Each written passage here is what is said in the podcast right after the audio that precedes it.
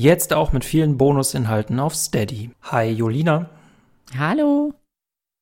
Ich habe da mal eine Frage an dich.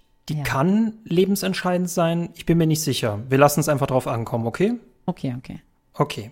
Wenn du ein Restaurant hättest, welche Speisen würdest du anbieten und was wäre so dein Jolina-Gericht? Welchen Titel hätte das und was wäre das? Oha, das ist witzig, dass du das fragst, weil ich habe mir darüber tatsächlich schon mehrmals Gedanken gemacht. Nein, wirklich. ja, also pass auf. Es ist so. Also ich würde auch gerne einen Café aufmachen, aber mhm, also das mhm. ist ja, glaube ich, eh so, so, so, ein kleiner Traum von, von vielen Leuten, irgendwie so, ja, muss ein eigenes Café aufmachen. Ähm, und da schönen Kaffee servieren und sonst was. Ähm, aber bei Restaurant habe ich tatsächlich auch schon drüber nachgedacht und ich würde ein Schnitzelrestaurant in Japan aufmachen. Und ich würde okay, mhm. die, japanischen Bevölkerung gerne Schnitzel näher bringen, weil ich liebe Schnitzel. Über alles.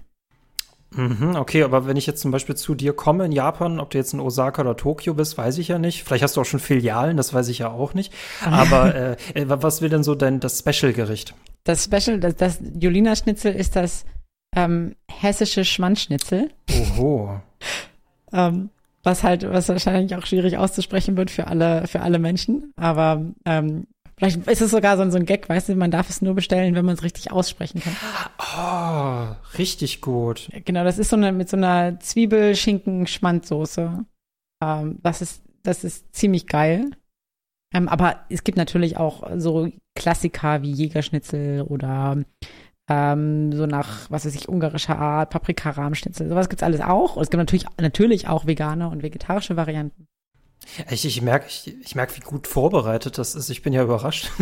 Das, das ist, ja, ja, ich habe mir das dann alles, alles äh, durchgedacht. Und dann gibt's quasi immer auch so, so Specials, wo man dann ähm, mal irgendwelche wo man so ein bisschen Fusion macht quasi. Wo man sagt, okay, wir machen jetzt mal Thai-Schnitzel zum Beispiel. Das heißt, dann gibt's äh, Schnitzel mit so einer ähm, grünen Thai-Currysoße oder so. Ähm. Jolina, das wirkt so, als ob du das für nächsten August vorhast, das in die Tat umzusetzen. Ähm, ja, also, naja, weißt du, man muss halt immer so ein bisschen gucken, na, wie, wie läuft es so? Und naja, äh, Psychologie ist ja vielleicht auch manchmal eine brotlose, kein Spaß. Ist es nicht, aber Okay, verstehe. Also Plan A ist bei dir Psychologie und Plan B ist, ich mache ein Schnitzelrestaurant auf. Okay, ja, ja, verstehe. Weiß ich nicht. Also klingt. Ich finde, find, das klingt solide. Also. Ich finde das gut. Ich finde das gut. Also es ist faszinierend, was man über Menschen hier so herausfindet. Damit willkommen zu einem sehr spannenden Spiel und einer sehr, sehr interessanten Gästin, nämlich der lieben Julina. Hi, was führt dich her? Äh, Deine Einladung. es ist immer die gleiche Antwort. Deine, deine Einladung und Dave the Diver habe ich, äh, hab ich gehört. Ich habe gehört, wir reden heute über Dave the Diver. Äh, stell dich den Leuten kurz vor, wer bist du? Hi, äh, ich bin Julina. Ich bin Psychologin und äh, Spieleliebhaberin. Auf jeden Fall. Ähm, genau, ich schreibe Artikel und mache Podcasts und ähm, ja, mache auch Streams über die Themen Psychologie und Videospiele und ähm, die Verbindung davon sehr, sehr gerne auf jeden Fall auch. Ähm, aber auch für sich genommen. Und natürlich äh, Anime. Ich liebe Anime. Hast du das alles so auf deiner Visitenkarte stehen? Ähm, nee, witzigerweise sind gerade meine Visitenkarten im Druck, aber das, also das steht dann nicht alles drauf. Das, ähm, da habe ich die Liebe für Anime leider, leider rausgelassen, aber nein. das ist natürlich ähm, liegt der Fokus eher auf der, auf meiner psychologischen Beratungsarbeit. Das mache ich nämlich auch noch. Ich äh, mache quasi psychologische Online-Beratung für alle Leute, die es brauchen und ähm, vorwiegend auch äh, Content Creator. Ich habe auf meine Visitenkarte noch Nerd drauf bekommen. Nice. Aber Podcaster musste ich runterschmeißen. Oh, das, ja, das, oh, das ist schwierig, schwierig. Mhm. Du, du, du bist auf der Gamescom? Ja, genau. Ich bin äh, Leute kennenlernen, Leute treffen, sowas in die Richtung. Also viel, viel äh, Connections machen, auf jeden Fall. Die, die große Gaming-Familienfeier. Mhm. Ja, im Prinzip schon, ne? Ja. Können wir ja auch mal wieder, können wir ja auch Visitenkarten austauschen. Stimmt. Ich bin sehr gespannt. Und wenn dann doch Anime draufsteht, hm, dann ist es eine kleine Überraschung. Okay. Ja, ja. ja meine, meine ja. Äh, Visitenkarten sind leider äh, sehr professionell geworden, deswegen. oh, oh, oh, okay, okay. Aber die, die ich dir gebe, da schreibe ich eben noch Podcaster mit Kuli drauf. Ja, so. das Ganze machen. Und auf meine kannst du noch Anime draufschreiben. Okay. Ja, mach mal. Das wäre schön. So. Das wäre schön. Ey, warum bringst du uns Dave the Diver mit? Um, ähm, Dave the Diver ist eins der Spiele, was mich seit langer Zeit mal wieder so richtig, richtig in den Bann gezogen hat. Und dann kam bald das Gate 3. Aber ähm, davor ähm, war es halt eine ganze Zeit lang so, dass ich, ich habe zum Beispiel Harvestella gespielt, ich spiele die ganze Zeit auch noch irgendwie Genshin weiter. Und alles ist so, ja, ist okay. äh, spielt man halt mal so. Ähm, aber bei Dave the Diver war so richtig so, okay, ich komme nach Hause, ich will das jetzt spielen. So, ich, ähm, oder ich, ich bin irgendwie fertig mit Arbeit, jetzt instant Dave the Diver anschmeißen. Und das hatte ich, das hat mich komplett überrascht und komplett überfahren, weil ich das bei dem Spiel überhaupt nicht erwartet hatte. Ich hatte nur halt irgendwie so gesehen, dass viele Leute das spielen und sehr gut finden. Ich war so, ja, aber diese Pixel-Grafik und so und weiße und weiß, dieses Angelspiel, ach, weiß ich nicht. Ähm, und dann hat's mich, hat's mich komplett von hinten überfahren. Komplett mit dem Boot von hinten überfahren. Genau, einmal mit, okay. mit, dem, mit dem Motorboot drüber, dann schön, weißt du, dieses, dieses Rotorblatt hat sich so richtig in mein Gehirn gefräst. Ähm, ich sehe es, ich sehe es vor mir und ich weiß, dass äh, USK 18. Ja. so, so ungefähr, ja. Ähm, das finde ich recht spannend, nämlich das habe ich auch mitverfolgt. Das ist ja jetzt diesen Juni äh, erschienen äh, von Mind Rocket. Die machen, also auf deren Seite sieht man eher, dass sie so eher postapokalyptische Spiele machen. Deswegen wundert es mich, dass das auch zu deren Portfolio gehört. Und Dave the Diver ist ja halb Tauchspiel, halb Sushi-Restaurant, Micromanagement-Spiel. Und jedes Mal, wenn ich so einen Hype mitbekomme, denke ich mir immer so, ist das jetzt ein richtiger Hype oder ist das wieder so ein Hype, weil, weil alle Leute gerade Bock auf Hype haben? Ne? Mhm. Ne? Und was ich mich auch gefragt hat, gerade bei diesen Cozy Games, und das unterschätzt man nämlich, diese Cozy Games haben ja untereinander so einen kleinen Wettbewerb. Wer ist das cozyigste Spiel da draußen? Bist du, bin ich noch coziger als Stardew Valley? Ähm, wo würdest du Dave the Diver auf der Coziness-Skala einsortieren? Ach, gute Frage. Ich weiß gar nicht, also ich glaube, das ist so ein bisschen so die Frage, was man für sich irgendwie auch als Coziness so empfindet oder definiert. Ähm, mhm.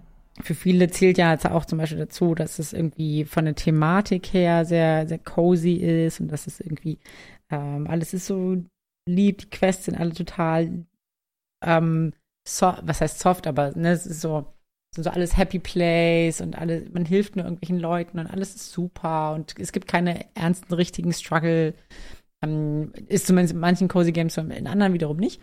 Ähm, bei Days and Diver, ich habe es jetzt nicht so super krass als Cozy Game empfunden. Ich, also es war jetzt, also auch als du es eben gesagt hast, habe hab ich dir so gedacht, so ja, also ich kann verstehen, wenn man das cozy findet und das auch so kategorisieren würde.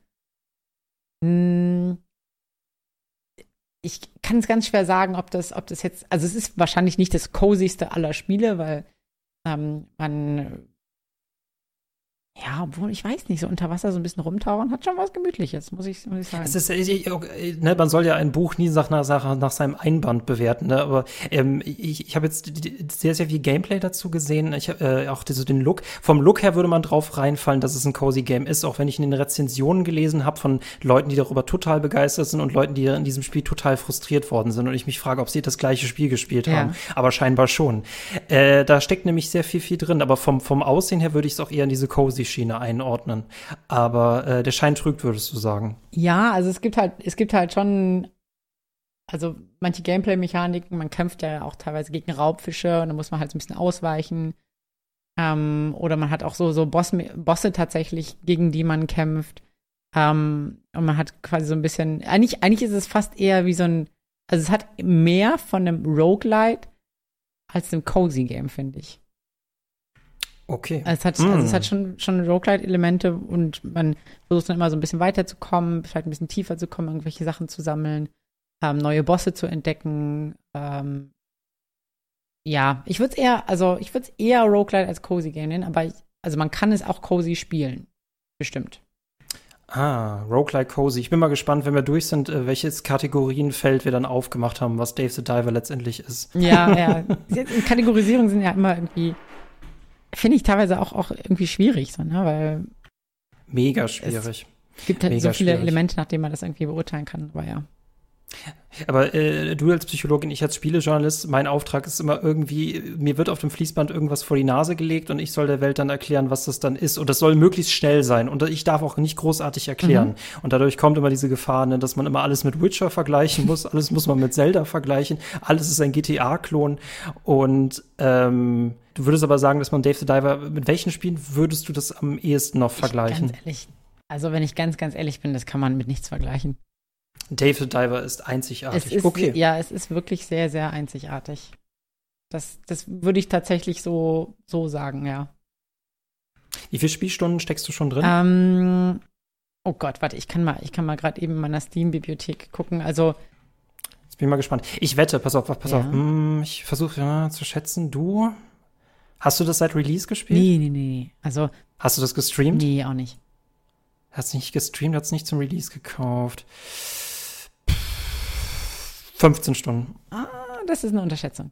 Äh, ich habe 42 Stunden reingesteckt. Ah, okay. Ich hätte meinem Bauchgefühl vertrauen müssen, dass nämlich 42 Stunden lautete. Äh, genau, ja. genau, ja. wie, wie die ja, Antwort ja. auf alle Fragen dieser Welt. Ähm, nee, aber es ist ja, die Sache ist so ein bisschen die, also es ist halt auch kein Spiel, also es ist halt kein Endless-Spiel. Also man könnte es theoretisch Endless spielen, so wie so ein Stardew Valley oder so, aber ähm, du hast halt schon irgendwie einen, einen Story Arc so und wenn der durch ist, dann reicht es auch irgendwie. Und dafür, dass man halt für das Spiel 15 oder 20 oder so Euro bezahlt und ich habe halt wirklich ähm, relativ zügig durchgespielt, aber habe halt, halt trotzdem 40, 40 Spielstunden daraus bekommen und das ist ähm, ein guter Value, sagt man auch so, ne? Also es ist ja. Ja, würde ich auch sagen, ja. Das, äh, ja, hat auf jeden Fall viel, viel, viel Inhalte. Das, das ist auch so ein Punkt, wo der mich total überrascht hat, wie viele Inhalte, wie viele Gameplay-Mechaniken da drin stehen. Weil auf den ersten Blick ist es so, ja, du tauchst und, und schießt und ähm, fängst Fische und dann haust du die halt in deine Sushi-Bar. Aber es hat noch zigtausend andere Gameplay-Mechaniken. Das ist, ist komplett wahnsinnig. Ich finde das total spannend, dass das so quasi auch so ein Genre-Mix ist. Ich finde, das, das sollten wir uns auch, wir sollten sich entwickelnde äh, einfach öfter trauen. Das finde ich jetzt sehr spannend. Ähm, und ich las oft in den Kommentaren, dass manche Leute so ein bisschen nur das Tauchen ganz toll fanden. Manche hätten auch am liebsten nur diese Sushi-Simulation gespielt. Ähm, hat dir einer von beiden Parts besser gefallen oder findest du beide gleich gut? Ja, am Anfang, das ist ganz witzig. Am Anfang wollte ich immer ganz, ganz viel tauchen und war nicht so interessiert an dem Sushi-Kram.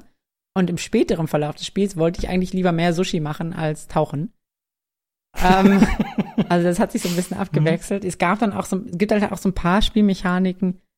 Ähm, du hast halt hier an der Stelle vielleicht so ein bisschen Spoiler, aber du kriegst halt noch zum Beispiel eine Farm mhm. dazu, du kriegst eine Fischfarm dazu, du kriegst einen Tamagotchi, du kannst Fische fotografieren, du kannst äh, ja, dann hast du halt noch so Nebenquests, ähm, dann hast du so, so ein also auch so quasi so eine so andere Questgeber, wo du, du hast auch so Minigames wie so Seepferdchenrennen, ähm, kleine, kleine Glücksspielelemente auch, wo du so auf irgendwelche Sachen wetten kannst und so.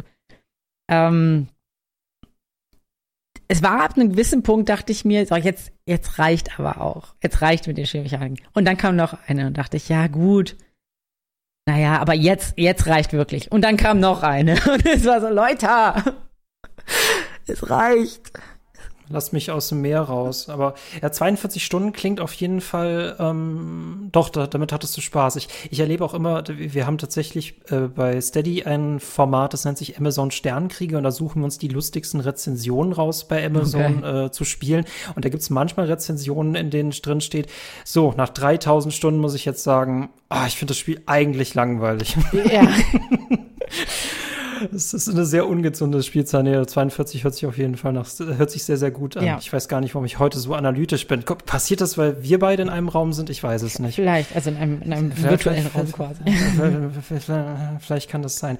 Ähm, ich ich finde es bei solchen Spielen immer sehr spannend. Ne? Ähm, also ich persönlich mag auch Spiele, die können auch so zehn Stunden dauern. Ich muss nicht immer diese 200 Stunden Bretter haben. Vor allem ist es meistens das Versprechen, ja, wir können dich 200 Stunden festhalten. Aber dann ist die Frage, wie viele Stunden möchte ich überhaupt festgehalten werden? Mhm. Und äh, gerade bei solchen Spielen habe ich oft das Gefühl, ähm, dass sie frontloaded sind, ne? dass sie so ein bisschen trailerartig sind. Ja, hier, hier, Feature, Feature, Feature. Und dann so ein bisschen ähm, generisch oder monoton werden, was man ja vor allem Cult of the Lamb vorgeworfen hat, dass es am Ende halt sehr, sehr repetitiv und monoton wird. Ja. Ähm, würdest du sagen, Dave the Diver kriegt da auf jeden Fall noch so den, den, den, den, den Schwung? Definitiv. Mit? Also du hast halt, also das Interessante bei Dave the Diver ist, dass, dass die Spielmechaniken, du kriegst halt nicht ganz am Anfang alle zusammen, sondern du kriegst die über den gesamten Spielverlauf. Das heißt, selbst kurz vor Abschluss der Endstory kriegst du noch neue Spielmechaniken hinzu. Ähm, und das ist halt, das fand ich halt krass so zu sehen, weil du denkst dann, ja gut, ne, man, man, hat das ja immer bei so, so Spielen, so, ja, okay, erstmal alle Spielmechaniken kennenlernen und so, und dann ähm, gehe ich straightforward durch die Story und baller mich da durch und dann kenne ich ja schon alles und dann wird es auch irgendwann so langweilig. Aber da war es halt echt so, du hast es immer wieder diesen neuen Reiz, immer wieder quasi hier kann, ach hier übrigens, hier kannst du noch was machen, hier kannst du noch was machen. Ähm, was aber auch größtenteils wirklich auch gute Synergie hatte mit dem bisherigen Spielkonzept. Weißt du, es kann ja auch sein, dass du, dass du Spielmechaniken hast, ähm, man kann auch alles irgendwie dazuklatschen, so, aber man braucht es eigentlich nicht. Ähm, bei Dave the Diver gab es wahrscheinlich auch so ein, zwei Sachen wie so dieses äh, Tamagotchi oder ein Glücksspiel, ähm, Seepferdchen retten, äh, Rennen, Kram, was man vielleicht auch einfach hätte weglassen können. Aber die meisten Sachen haben sich einfach wirklich auch gut in die bisher bestehenden Spielmechaniken eingefügt. Und dadurch war es halt wirklich auch eine Bereicherung. So, also sei es jetzt irgendwie, dass du dann halt deine, dass du Fischeier sammeln kannst und dann kannst du die selber züchten, was dadurch aber auch so ein bisschen ähm, dazu geführt hat, dass du nicht mehr so viel Bock hattest, selber fischen zu gehen. Ähm, weil das so, also dein, deine Fleischbestände oder deine Fisch, Fischbestände waren eh insane hoch, dass du quasi sowieso ähm, gut versorgt warst in der Sushi-Bar und ähm, ja. Das. Aber man kann auch keinen Angestellten oder eine Angestellte einstellen doch, oder so. Doch, doch, doch, doch, doch, Das Aber kann, kann die, können die Leute einen, für einen auch fischen gehen? Weil ich persönlich habe auch manchmal das Gefühl, ich will da nicht ewig so im Tutorial oder ewig so als Novize festhängen. Ne? Mhm. Ich möchte auch irgendwann mal so ein bisschen die Sachen abgeben. Ja. Aber äh, kann man Leute mit äh, ins Meer reinschicken? Nee, geht das, nicht, oder? Das nicht das nicht, aber du hast halt, wie gesagt, diese Fischfarm, die dir sehr viel Fischarbeit abnimmt.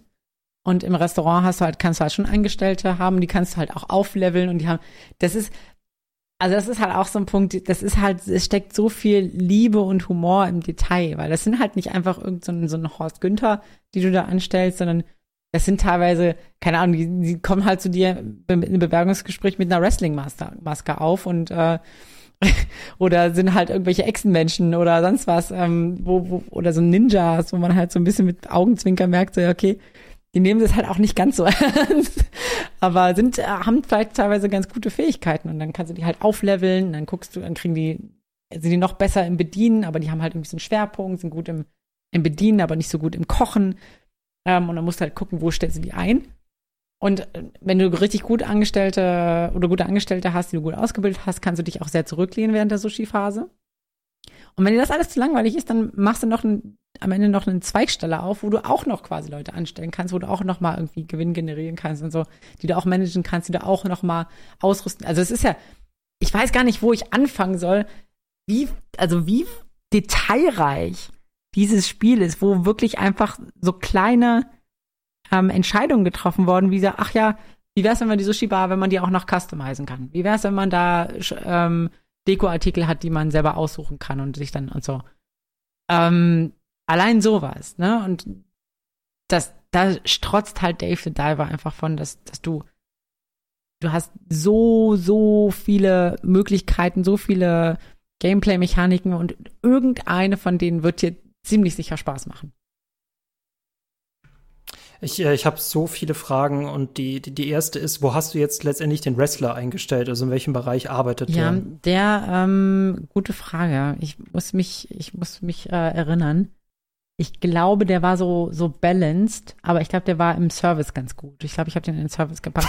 aber die, ähm, die Ninja-Dame, die war, die ist richtig gut im Service. Die ist äh, sehr flink und ähm, bedient sehr schnell, kann gut einschenken. Ähm, ja, das, äh, die, die war auf jeden Fall, die war ein guter Fund. So. Ich frage mich, ob deine Schnitzel-Idee vor Dave the Diver schon existierte oder wie direkt danach entstanden ist, ob das so ein Zufall ist. Hm. Ich, hatte, hm. ich hatte, also ich hatte die Idee schon vorher, aber Dave the Diver war natürlich sehr inspirierend. Ähm, ich werde auf jeden Fall, falls ich ein Schnitzelrestaurant aufmache, äh, nicht davor zurückschrecken, auch Leute ähm, einzustellen, die vielleicht mit Ninja-Maske zur, zum Bewerbungsgespräch kommen. Ich sehe die inneren Werte auf jeden Fall dann. Aber äh, ja, also I don't know, es ist, ist ein krasses Spiel. Ist einfach ein krasses Spiel, weil du an so vielen Ecken merkst, okay, die Entwickler, die hatten richtig Spaß daran. Die hatten Spaß, es hat immer wirklich auch einen witzigen Humor, ähm, viel Liebe zum Detail und du, du merkst diese Liebe ähm, eben total im Spiel und in den Spielmechaniken. Hm, wie würdest du so die Unterwasserwelten äh, beschreiben? Sind die abwechslungsreich oder mehr so Mittel zum Zweck, um halt Fische zu jagen? Oder hat man da wirklich auch so ein bisschen Exploration mit drin? Hm. Also, es gibt, also es gibt schon verschiedene, also es gibt, okay, wo fange ich an? Also, es gibt natürlich verschiedene Tiefen und je nach Tiefe ähm, sind die Lichtverhältnisse anders, hast du andere Pflanzen, hast du andere Fische. Ähm, dann hast du noch mal einen Tag- und einen Nachtzyklus, ähm, wobei du nachts nur quasi ähm, nicht in die Tiefsee kannst, sondern nur in den oberen Gewässern fischen kannst. Dann hast du äh, einen, so eine Art Polarmeer, dann hast du ähm, so, eine, so eine Art Lavastrommmeer, ähm, wo du halt fischen kannst. Das heißt, es gibt schon so verschiedene Biome oder so verschiedene Bereiche, in denen halt dann auch andere Pflanzen, andere Fische, ähm, andere Items teilweise auch liegen, weil das ist ja auch so, du, du fischst ja nicht nur.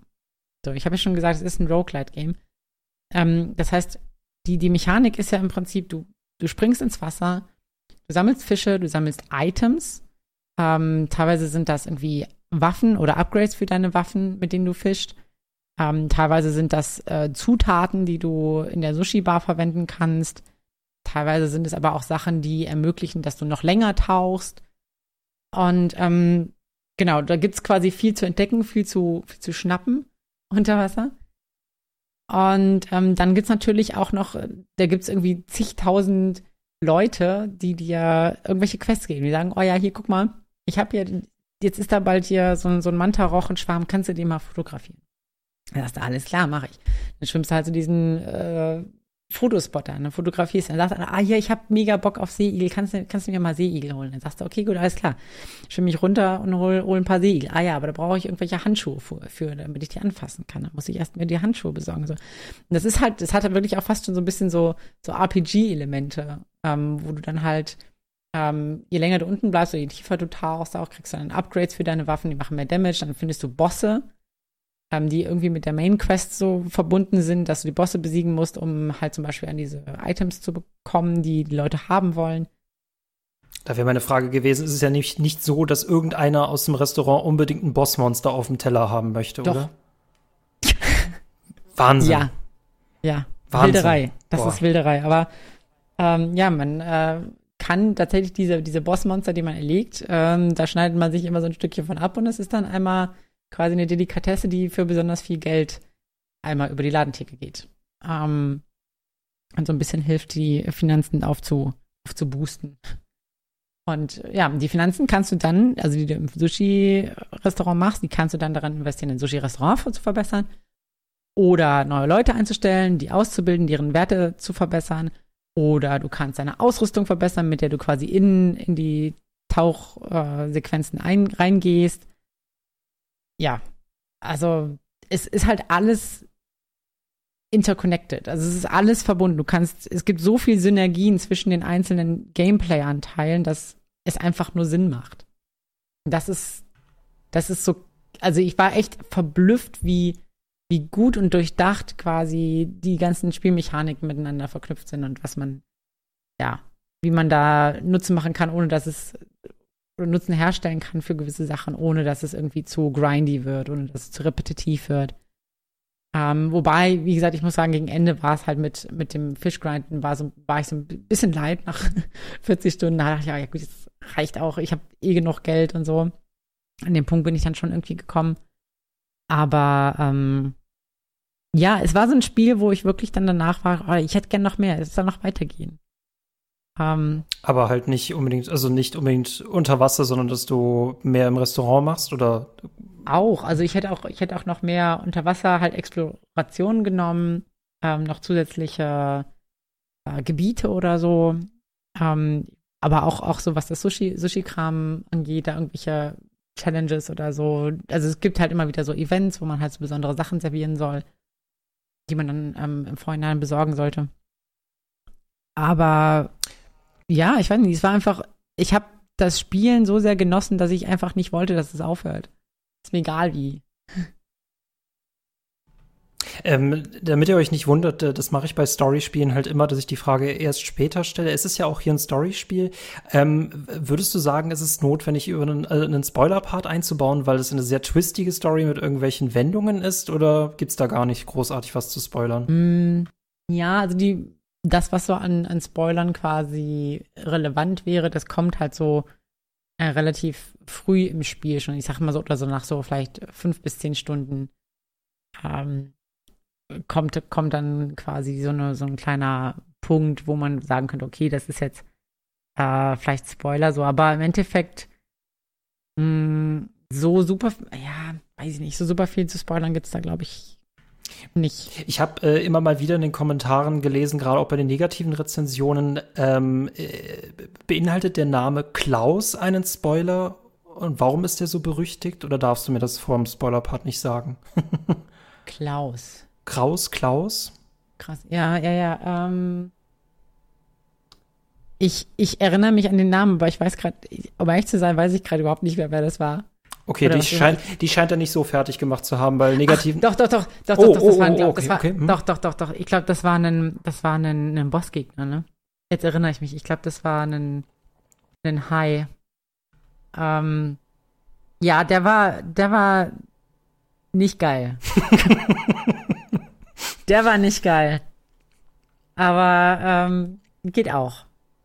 Also es gibt, gibt tatsächlich die einen oder anderen Bosse, die sind ein bisschen, bisschen knackig, würde ich sagen. Ähm, deswegen auch gar nicht mal so cozy, das Game. Ähm, aber ja, irgendwie kommt man dann doch durch. Es ist ein Unterwasser-Dark Souls. okay, das wäre das wär vielleicht ein bisschen, bisschen zu viel, aber also gerade weil man halt irgendwie, ja gut, man kann schon ein bisschen ausweichen, aber jetzt ja, man hat vielleicht teilweise sogar Parry-Mechaniken. Naja. Ja, weiß ich nicht. Ich mache mich über die Schubladen nur lustig. Ja, ja, ja, ja, ja. Also, das auch nicht ganz. Es ist halt irgendwie, das ist halt, vielleicht merkt man das ja auch daran, dass ja so einzigartig ist, dass es eben schwerfällt, das in irgendwelche Kategorien reinzustecken, weil es irgendwie alles so ein bisschen hat. Aber auch nicht so im also nicht so pur ist. Also es ist jetzt kein, auch kein RPG, obwohl es RPG-Elemente hat. Es ist kein Cozy Game, obwohl es Cozy Game-Elemente hat. Ähm, schwer zu sagen, um ehrlich zu sein. Das ist, ne, das ist die größte Stärke eines Spiels, einfach individuell zu sein und es kann in gar keine Schublade einsortiert werden. Ne? Ja, es ist einfach ein Dave the Diver. Es ist einfach Dave the Diver, schön. Schön. Äh, das ist, ich hatte auch einen Kommentar gelesen, da hat jemand geschrieben, wenn diese Rezension 100 Daumen hoch kriegt, hat meine Frau mir erlaubt, unseren Sohn Dave zu nennen. Oh, wow. Es hat jetzt irgendwie 1000 Daumen hoch. Ich weiß nicht, was passiert jetzt. Heißt der dann Dave, Dave, Dave, Dave, Dave, Dave? Keine Ahnung. Aber ähm, ja. bin gespannt. Also auf jeden, Fall, auf jeden Fall ist Dave mit dabei, wahrscheinlich. Ja. Und das ist halt, also, das ist halt auch interessant, weil die Haupt, Hauptfigur, der Dave, ähm, ich glaube, ich habe mich, hab mich noch nie, das klingt jetzt ein bisschen weird, aber ich glaube, ich habe mich noch nie so mit einem ähm, weißen, älteren Mann identifiziert wie in diesem Spiel. Ich verstehe also, dich, ich verstehe dich, ja. Mhm. Weil, äh, also der, der ist halt, der ist halt, ähm, er ist aber, er ist halt so eine gute Person einfach, so, ne? Er ist, er ist so, ein, so ein lieber Kerl, der halt ähm, gerne taucht, der irgendwie gern äh, was weiß ich, seine Cocktails trinkt und auch mal irgendwie schön in der Sonne liegt und so. Und da dachte ich, ja, das, ähm, das kann ich nachvollziehen. Und äh, ja, dann hat natürlich gibt's ganz viele witzige andere Nebencharaktere, die ähm, natürlich irgendwie so ein bisschen überskizziert sind. Und, und da muss man sagen, Dave ist tatsächlich noch der, der allerbodenständigste, der einfach irgendwie immer in irgendwelche Situationen gedrängt wird, so wie, ja, hier, Dave, du machst jetzt einfach hier die Sushi-Bar auf oder hier, Dave, du gehst jetzt einfach mal tauchen, hier, Dave, du rettest jetzt mal unsere Weltmeere, mach das jetzt einfach mal. Und Dave ist so, ja, okay, was soll ich machen? Um, ähm, und das war, ja, fand ich fand ich eine interessante Charakterwahl so, aber ähm, hat ihn, hat ihn einfach, war einfach sympathisch, fand ich. Charaktere, von denen du vorher nicht dachtest, dass man sich mal mit ihnen identifizieren kann. Oder dass man mhm. mit ihnen ein bisschen connected, ne? Ja, genau, definitiv. Hm. Ähm, was ich mich frage bei 42 Stunden, weil ich nicht davon ausgehe, dass die Story so lange dauert. Wie lange dauert diese Story und wie lange ist man dann quasi so in seinem eigenen Endgame? Ähm, also ich habe, ich muss ganz ehrlich sagen, ich habe vielleicht ein bisschen, ich sag mal so fünf Stunden länger gespielt, als ich müsste. Aber ich würde schon sagen, so, wenn man so gut wie alle Quests irgendwie erledigt hat, ähm, alles mal sich angeguckt hat, dann ist man schon so 30 bis 35 Stunden dabei. Ach krass. Ich dachte, dass ich dachte, ne, weil, weil böse Zungen würden sagen, ja, es ist 10 Stunden Story und der Rest war nur Grind, aber hat halt Spaß gemacht. Aber dass die Story so lange als Element mit drin bleibt, beeindruckend, okay? Ja, also ja, es waren halt auch, also gut, man muss halt, es, es passt halt irgendwie so ganz gut. Man hat dann halt immer mal so ähm, Tage, also klar, wenn man die, die Story nur durch quasi rusht, so Speedrun, dann kann man das wahrscheinlich in 10, 15 Stunden irgendwie durchspielen. Aber das fühlt sich, würde sich, glaube ich, auch einfach nicht richtig anfühlen und es macht auch nicht so viel Sinn. Also, weil du hast halt einfach auch die, die Tage und die Events, wo, die du halt irgendwie mitnehmen willst, so Quests. Und da musst du dann halt einfach mal ähm, fischen gehen. Und das bringt dich jetzt nicht bei der Hauptquest so weiter aber gehört halt irgendwie oder ist halt auch ein integraler Bestandteil vom Spiel, einfach weil du dadurch halt auch neue Spielmechaniken und so weiter freischaltest, obwohl es quasi die Story in sich nicht, also gut, teilweise auch, aber es gibt halt mehrere Story-Stränge. Es gibt natürlich irgendwie das ähm, mit dem, dem Sushi-Restaurant generell das aufzubauen und das zu erweitern. Du hast halt dann auch Social Media und musst dann, ja, es ist. Oh wei, oh wei. ja, ja, es ist, es hat sehr viele Elemente. Ähm, aber du hast eben dann zum Beispiel auch diese, also das Ganze findet ja quasi statt, weil irgendwo da, wo Dave halt gerne chillt, hat sich so ein Loch aufgetan oder hat sich so eine, so eine Veränderung im Wasser ergeben, wodurch plötzlich alle möglichen Fische der Weltmeere sich also in dieser besonderen Zone irgendwie befinden und alles ist da irgendwie vorfindbar und aber irgendwie gibt's da auch, irgendwie ist das ein bisschen mysteriös und man weiß nicht so richtig, was ist das hier für eine komische neue ähm, ja, für ein komisches neues Gewässer, was sich da quasi auf dem Boden aufgetan hat. Und dann gibt es vielleicht noch irgendwelche äh, Meeresbewohner, die äh, etwas humanoider sind, als ähm, man das vielleicht erwarten würde. Oha. Oh, ja, ja, ja. Äh, ich, ich zähle jetzt mal zusammen. Es ist ein cozy Game, es hat RPG-Anteile, es ist ein Unterwasser-Dark Souls, es ist gleichzeitig ein Story-Spiel, eine Simulation. Mhm.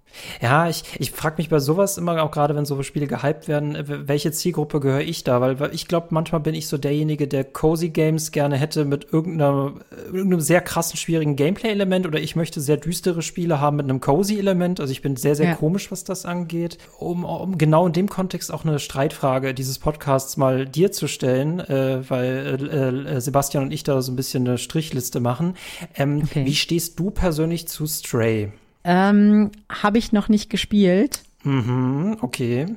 Also ich könnte mir vorstellen, dass Stray auch irgendwie so eine sehr einzigartige Experience ist, ähm, wie sie vielleicht auch Dave the Diver ist. Ähm, ohne es jetzt, wie gesagt, ohne es jetzt gespielt zu haben, aber so wie ich das mitbekommen habe, war es ja quasi, spielt ja eine Katze, die da so Botengänge oder irgendwie sowas macht. Korrigiere mich, wenn ich falsch liege. Nö, das kann man erstmal so stehen lassen. Und ähm, ja, dabei quasi vielleicht irgendwelche Geschichten oder so erlebt. Ähm, und das ist, glaube ich, auch so, da kommen wir wieder so ein bisschen auf den Punkt Einzigartigkeit zu sprechen. Also ich kann es jetzt bei Stray nicht beurteilen, aber the Diver ist es halt, weil du es halt, also es ist halt wirklich ein einzigartiges Erlebnis. So. Und wenn du ähm, kannst nicht sagen, ja, wenn du, wenn du Angelspiele magst, dann wirst du das auch mögen. Kann, kannst, weiß ich nicht, kann ich sagen. Das ist halt wirklich ein einzigartiges Erlebnis, wo du entweder du magst es oder du magst es halt nicht. Und es hat klar, hat es irgendwie verschiedene Kategorieelemente drin, so, aber ähm, in seiner Komposition und ähm, in seinen ja, Spielflow, in, seine, in seiner Darstellung auch, ähm, in dem Humor auf jeden Fall.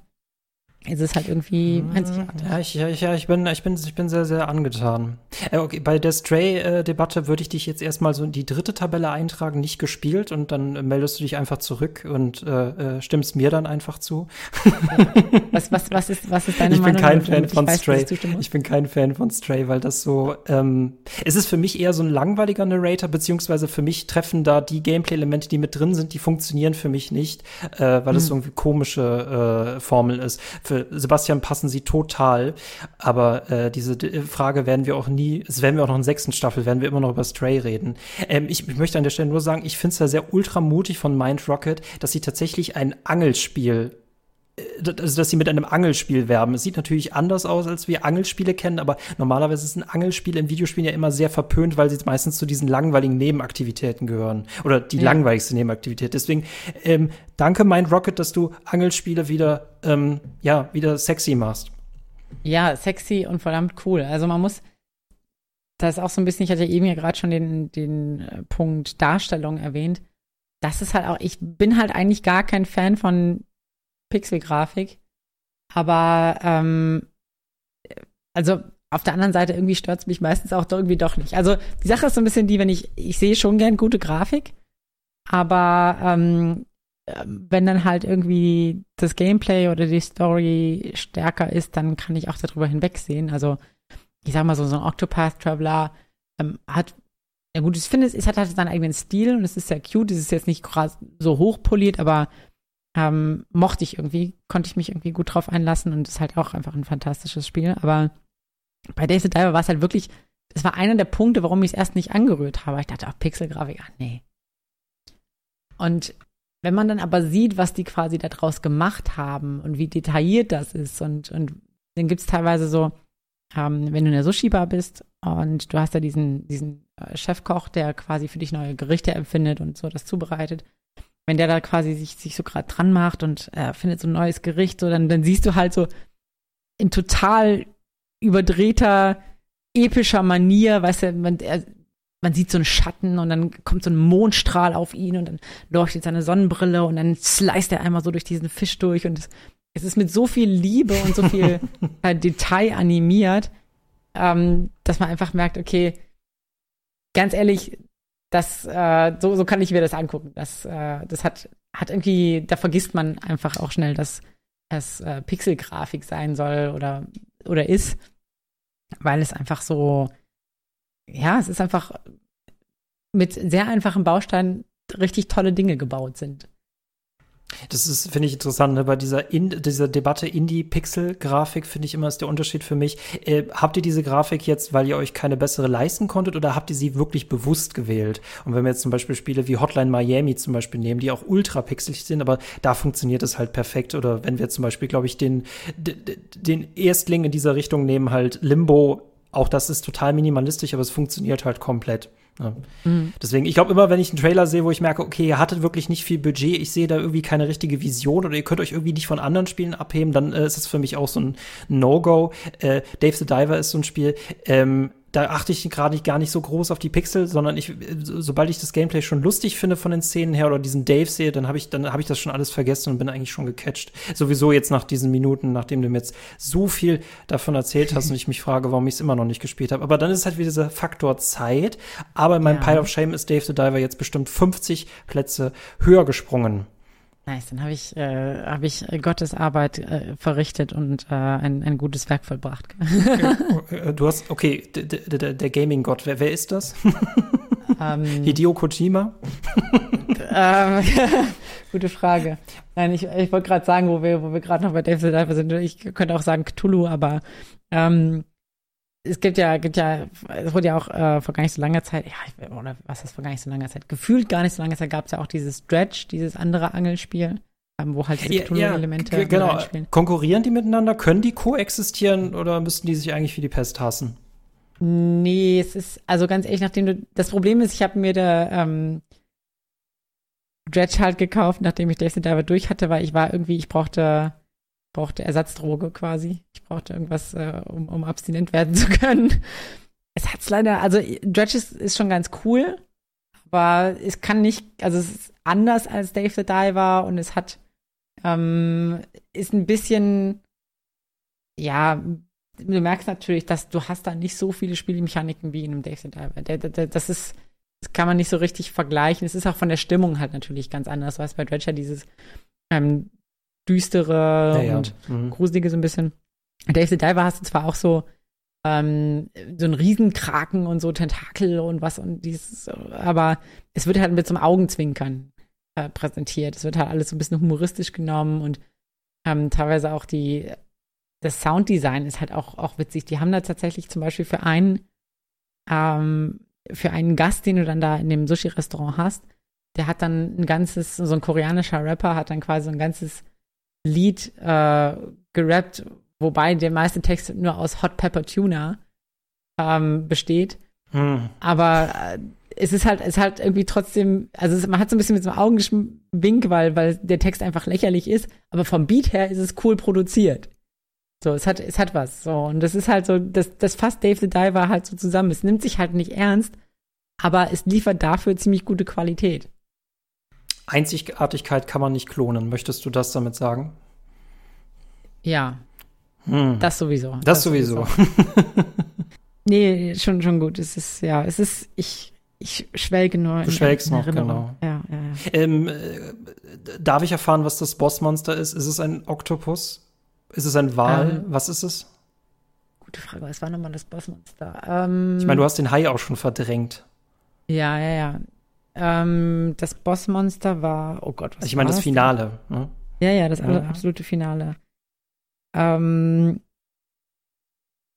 gute Frage. Ich glaube, warte mal. Ich, ich, ich weiß es tatsächlich gerade gar nicht mehr. Ähm, siehst du, das ist, das ist irgendwie, das ist so weird. So, ja, ich, wenn du Millionen Fische gejagt hast, ist es klar, dass du mal eins, einen Fisch vergisst, ne? Ah, genau, ja, Yaoi war das, glaube ich. Ähm, das ist so ein, wie soll man das beschreiben? Das ist wie so ein Quastenflügler, heißt das Ding? Nee, weiß ich gar nicht, ob das so heißt. Aber es ist wie so ein, so ein Viech, was, ähm, ja, es hat so zwei Zangen vorne und es ist, es sieht eher aus wie so eine, wie so ein Käfer, aber es ist im Wasser. Und es landete dann auf dem Teller. Und es landete auch auf dem Teller, ja. das, ist, das ist korrekt. Ultra spannend. Und tatsächlich, ne, bei so einzigartigen Spielen ist es halt immer schwierig, äh, das lege ich auch oft im Internet, Spiele wie X, ne, wenn man total äh, begeistert ist, versucht man dann meistens noch irgendwie so eine Alternative zu finden. Und bei gerade solchen Spielen ist es halt super schwierig. Also gerade auch zu Hotline Miami fallen mir natürlich ähnliche Spiele ein, aber es sind nur eben, Hotline Miami ist eben nur Hotline Miami. Und Dave mhm. ist einfach Dave the Diver. Ich glaube auch, ich wüsste nicht, in welcher, welcher Kategorie du das, das packen sollst. Aber ich glaube, also wenn ich mir so Hotline Miami angucke, ich könnte mir vorstellen, dass es vom Humor her so ein bisschen in so eine ähnliche Richtung geht. Jetzt versuchst, jetzt versuchst du noch Hotline Miami damit reinzupacken. Jetzt, ja, nee, ich habe doch schon Ja gesagt, du musst das nicht ja. tun. Okay, okay, okay. es ist auch ein bisschen wie Hotline Miami, okay. weiß ich nicht, habe ich, hab ich auch nicht gespielt, aber ich, ja, weiß ich nicht, weiß ich nicht. Aber es ist, äh, es ist auf jeden Fall lohnenswert und ich kann irgendwie verstehen, wenn man so ein bisschen zögert bei dem Spiel, weil man nicht so richtig weiß, auf was man sich einlässt und es ist irgendwie schwierig.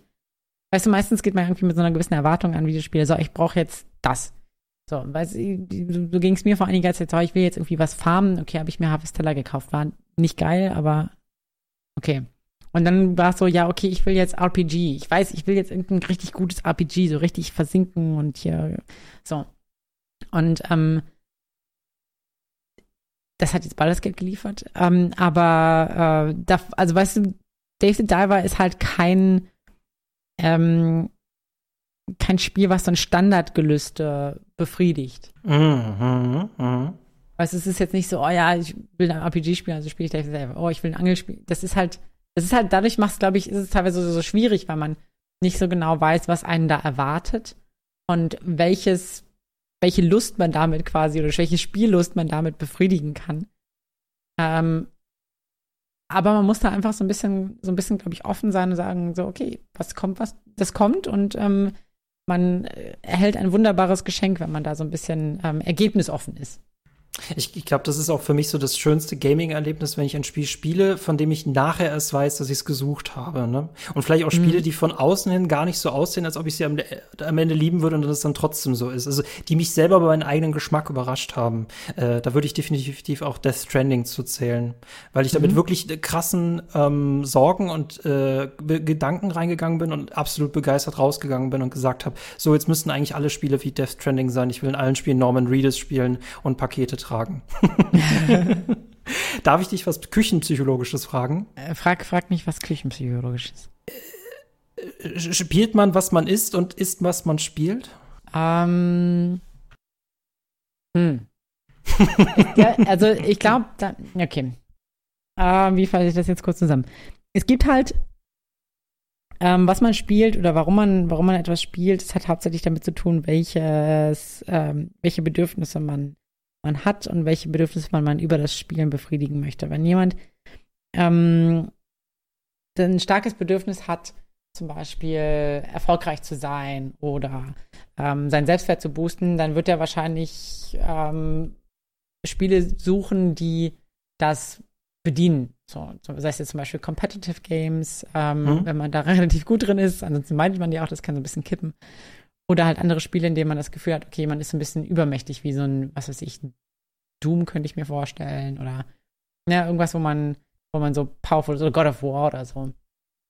Ähm, wenn man eher das Gefühl hat, oh, ich möchte irgendwie so ein bisschen so ein Kontrollerleben haben, ich möchte das Gefühl haben, die Welt ist nicht ganz so chaotisch da, ich, sondern ich möchte das Gefühl haben, ja, ich kann das irgendwie alles bewerkstelligen und, und äh, schaffe Dinge, dann wird man vielleicht eher Richtung Cozy Games gehen oder Dinge oder so Simulationen oder Strategiespiele, wo man ein bisschen aufbaut, ein bisschen hier was bastelt und so und Fortschritte erkennt.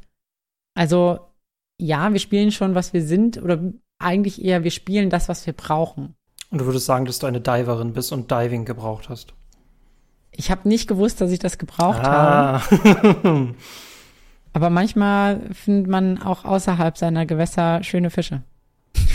Oder so. Wow, wow. Schön, sehr schön. Okay, das war, das war, das war wundervoll. Und verzeih mir die eine psychologische Frage. Aber ich dachte mir, wenn ich, wenn ich die schon mal da habe, dann muss ich das auch mal machen. Julina, also, ne, also, ne, ich muss offenbar Dave the Diver jetzt kaufen. Also, du hattest mich jetzt über so und so viele Minuten in der Mangel gehabt. Also, mhm. ja, okay, mache ich halt. Okay, gut. Okay. Also, ja gut, und ich komme dich auch in Japan besuchen, wenn dann das Schnitzelrestaurant steht.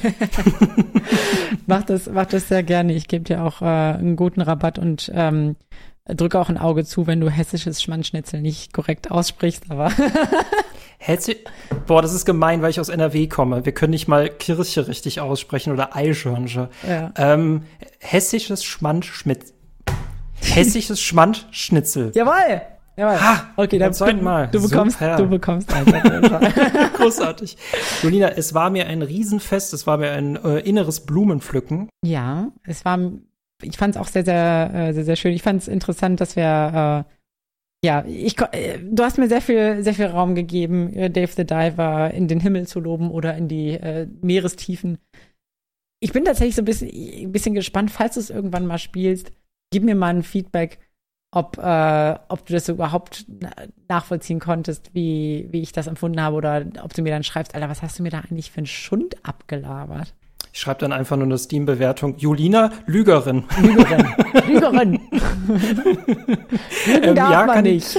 nee, komme ich, komm ich, komm ich gerne auf dich zurück und dann möchte ich gerne erfahren, ob du Stray mittlerweile gespielt hast. Okay, also es steht tatsächlich gerade nicht ganz oben auf meiner Liste und nach deiner ähm, ich kann dir auch nicht dafür sorgen, dass es höher kommt, da müsstest du Sebastian fragen. Ja, ja, schade. schade. Grüße gehen raus an, Seba Grüße gehen raus an Sebastian. Vielleicht kann er mir mal einen Aufsatz oder ein paar Textzeilen dazu schreiben, warum ich das Stray spielen sollte, damit wir fairerweise auch äh, die Gegenseite gehört haben. ich sag dir, du musst Dog, du musst Dogs Life spielen. Äh, ne, ich spiele jetzt nichts gegen Katzen, aber Dogs Life ist nicht nur das bessere Hundespiel als Stray, haha.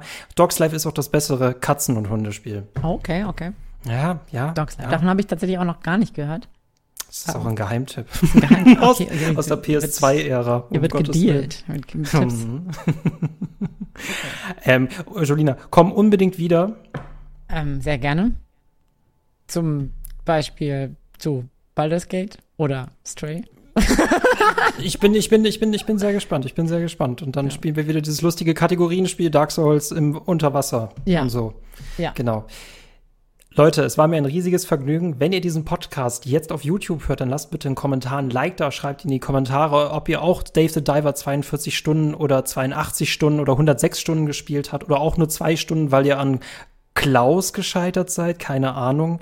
Ich bin mal gespannt. Wenn ihr diesen Podcast auf Spotify oder den Podcast-Apps eures Vertrauen hört, genauso da auch Kommentaren, Like hinterlassen. Und wenn ihr sowieso schon dabei seid, wir haben auch jede Menge Bonusinhalte für euch vorbereitet aus dem Backofen auf Steady und Patreon. Für Minimum 5 Euro geht es los. Und alle Leute, die schon im CCG Wonderland sind, feiern den Shit und sind begeistert. Ich lüge überhaupt nicht. Möge der Kuchen mit euch sein. In diesem Sinne, ciao Leute. Ciao.